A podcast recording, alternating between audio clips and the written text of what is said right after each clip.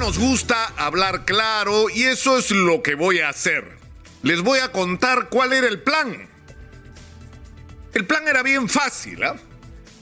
No darle el voto de confianza al gabinete presentado por el presidente Pedro Castillo. Y a partir de esto crear una situación de incertidumbre en el país.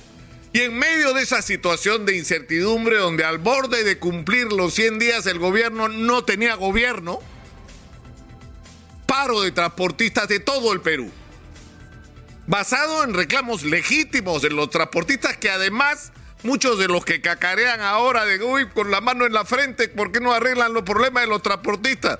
¿Y por qué no lo arreglaron ustedes? Como diría Christian Hood Walker, se han gobernado país 30 años, 10 años los apristas, 10 años los fujimoristas, ¿ah?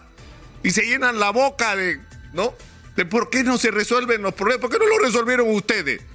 Pero en fin, apoyándose en los reclamos legítimos de, de, los transportistas y a crear el clima pues el de gobierno nacional. Imagínense el paro de transportes.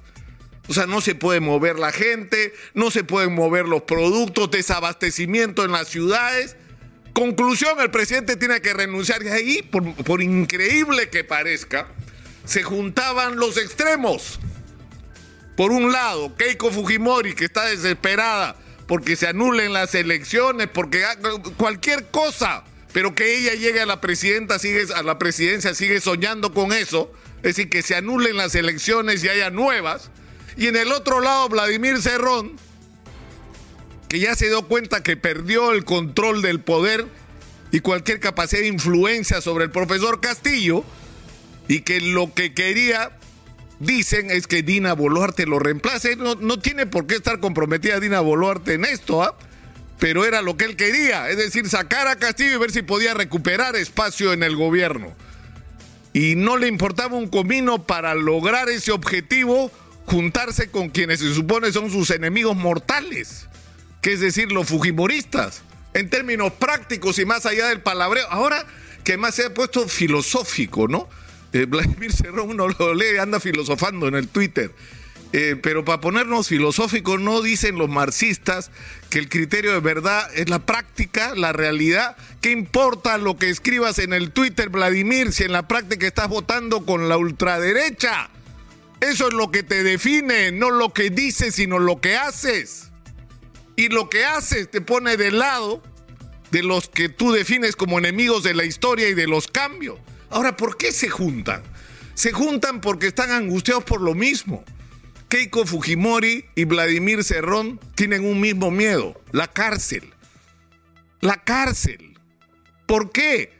Porque si se sigue en la lógica de lo que tendría que pasar en el proceso de investigación, no se pase. Pues, ¿Quién era el que manejaba el gobierno regional de Junín? Y si hubo una estructura, como todas las evidencias están mostrando, de que había no una, sino diversos mecanismos criminales para obtener dinero a través del manejo del gobierno regional para beneficio de alguien, el gran beneficiario era Vladimir Cerrón, pues. ¿Quién más? Pinturita. Pinturita no existe, Pinturita es simplemente un instrumento de Vladimir Cerrón. Y si la lógica de esta investigación se maneja con rigurosidad y con la misma firmeza con la que se ha manejado la investigación sobre otros gobiernos regionales, Vladimir Cerrón va a terminar preso. Y él lo sabe. Como lo sabe Keiko Fujimori, porque si el juicio continúa, entonces, ¿qué es lo que va a pasar? La señora va a terminar en la cárcel. Los une el mismo miedo. Ahí no hay diferencias ideológicas. Entonces, creo que estamos puestos en una circunstancia donde de lo que se trata 100 días después y finalmente es que haya un antes y un después y que el hito sea el voto de confianza. Es decir, el voto de confianza tiene que significar, en primer lugar, el dejar atrás para el profesor Castillo cualquier tipo de esperanza que con el señor Vladimir Cerrón se pueda hacer un gobierno responsable de cambios como el que el país quiere. Ese señor tiene su propia agenda. Ese señor quiere imponernos a los peruanos la dictadura de su partido y dentro de su partido su propia dictadura. porque eso es su visión de lo que debería ser el ejercicio de la política. Ese señor vive en una época que ya fue superada en la historia. Y lo único que le ha traído al presidente Castillo hasta hoy han sido perjuicios. Y le ha costado al presidente Castillo llegar a la conclusión de que tiene que prescindir de él, pero finalmente lo ha hecho. Además, con la ayuda de Cerrón y los cerronistas, de esto que ahora se llama el fujicerronismo, ¿no? Él mismo logró lo que, lo que el presidente en determinado momento debió decidir, porque esto estaba claro desde el comienzo y aquí se lo advertimos. Pero en fin, esto debe ser una nueva etapa en la historia presente del Perú. Y esta etapa tiene que estar marcada por la idea, por el, convencimiento de que el Perú necesita cambios, que esto no da más.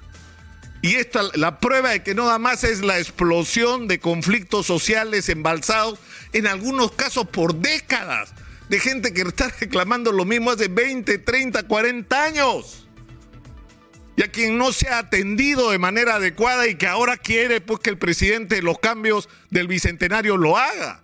Pero esos cambios tienen que ser hechos con responsabilidad en un contexto que hay que insistir porque esto es algo que no podemos eh, dejar de pensar. Es decir, el boom en el precio de los minerales, lo que se ha llamado este nuevo super super ciclo en el precio de los minerales, que nos pone en un, en un momento extraordinariamente favorable, donde si hacemos lo adecuado, si, si, logramos atraer la mayor cantidad de inversión internacional para sacar ese mineral, vamos a salir muy ricos, vamos a tener mucho dinero.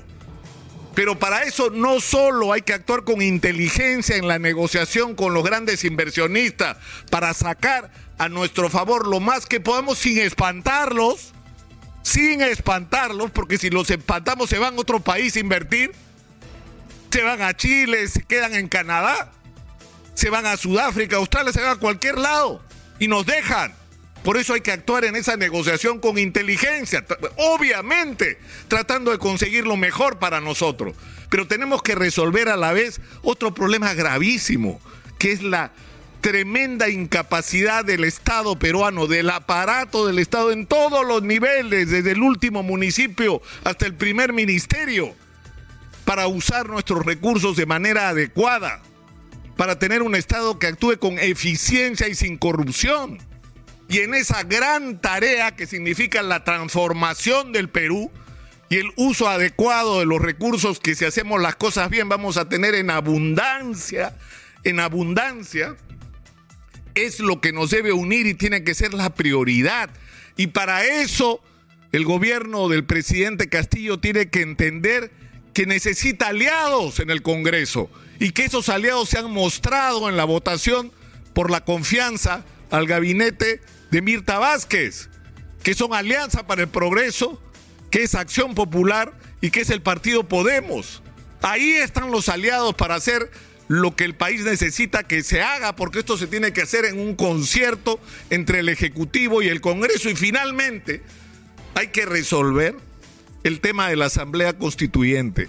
El Perú necesita cambios y esos cambios tienen que reflejarse en lo que diga la Constitución, que tiene que ser entendida no como un instrumento en donde unos le imponen su ideología a otros, sino como un punto de encuentro de todo aquello que nos une, lo que nos define como nación. Que no diga somos neoliberales ni diga somos socialistas, no señor somos una democracia en la cual puede haber un gobierno de tinte neoliberal, pero también puede haber en otras circunstancias un gobierno de izquierda y nadie tendría por qué espantarse, ni habría que cambiar la constitución cada vez que cambia el signo político del gobierno. ¿Y eso qué significa? Iniciar un proceso responsable y ordenado de discusión de qué es lo que hay que cambiar en la constitución, porque es tan difícil. ¿Por qué es tan difícil sentarse a una mesa y empezar a hablar de aquello que nos une y aquello que nos separa? ¿Y cómo vamos a poner sobre blanco y negro eso que nos une? ¿Y cómo vamos a resolver eso que nos divide? Y al final se discutirá si habrá o no una asamblea constituyente, pero al final no al comienzo. Porque si no estamos poniendo el mundo de cabeza, yo creo, para terminar, que si algo importante tiene este balance de los 100 días, lo más importante de todo es que el señor Vladimir Cerrón ya no está y que probablemente su destino sea la cárcel. Y eso es un cambio importante para el Perú.